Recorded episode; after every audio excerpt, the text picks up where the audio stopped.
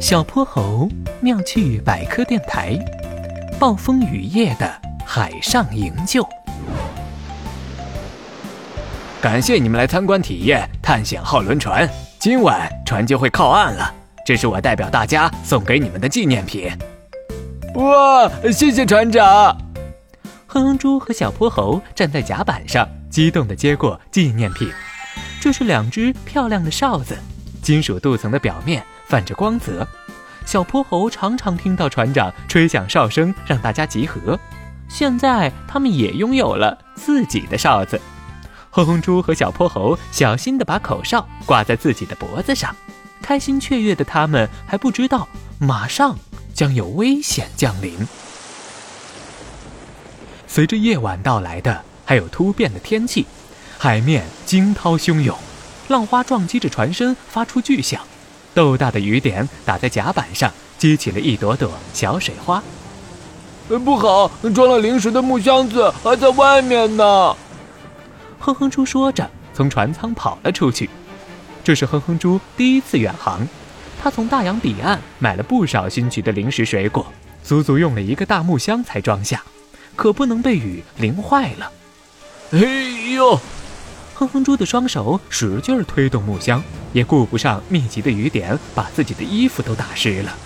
可他忘了一件事：木箱下装有小滚轮，下了雨的甲板上更是滑溜溜的。一个大浪打来，船身骤然倾斜。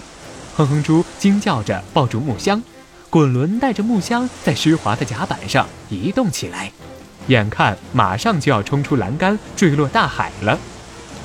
救命啊！哼哼猪用尽全身力气喊出了救命，船舱里的小泼猴听到动静，立刻冲了出来，可哪里还有哼哼猪的身影？只有断裂的栏杆还在风中摇摇欲坠。夜晚的大海漆黑一片，小泼猴大声呼喊着哼哼猪的名字，但每一声呼喊都被浪花的声音盖过。轮船上的水手们得知有人落水，即刻派出了好几辆救生艇去海面搜救。哼哼猪，你在哪？你在哪呀？小泼猴坐在救生艇上，急得快哭了。他可不想就这样失去自己的好朋友。可黑茫茫的海面一望无际，大家还能找到哼哼猪吗？突然，一声尖锐的哨声响了起来。即便暴雨和浪花的声音那么大，可小泼猴还是一下就听出了哨子的声音。是哼哼猪，是哼哼猪在吹哨子。救生艇立即随着哨声的方向驶去，果然，哼哼猪正紧紧地趴在大木箱上，随着浪花起起伏伏。一看到救生艇的灯光照过来，哼哼猪哇的哭出了声：“ 你们终于来了，我 我太害怕了。”哼哼猪总算得救了。回到安全船舱的哼哼猪身上裹着厚毛巾，手里捧着一杯热腾腾的姜茶，心情才慢慢平复。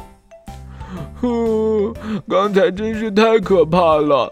可是小泼猴，为什么我大喊救命的时候你们听不到，而我吹响哨子时你们一下子就听到了呢？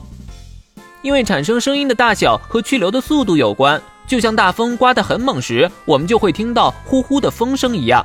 吹响哨子时，空气快速的震动，让哨子发出了响亮的声音。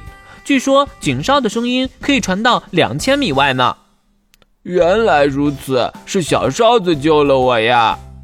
哼哼猪拿起挂在脖子上的哨子，紧紧握在手里。这只金属小哨子在雨夜里闪闪发着光。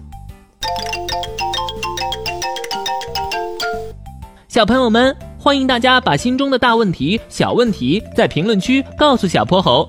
如果你的问题被选中，小泼猴不但会用一个故事告诉给你答案，还会有一件小礼物送给你哟。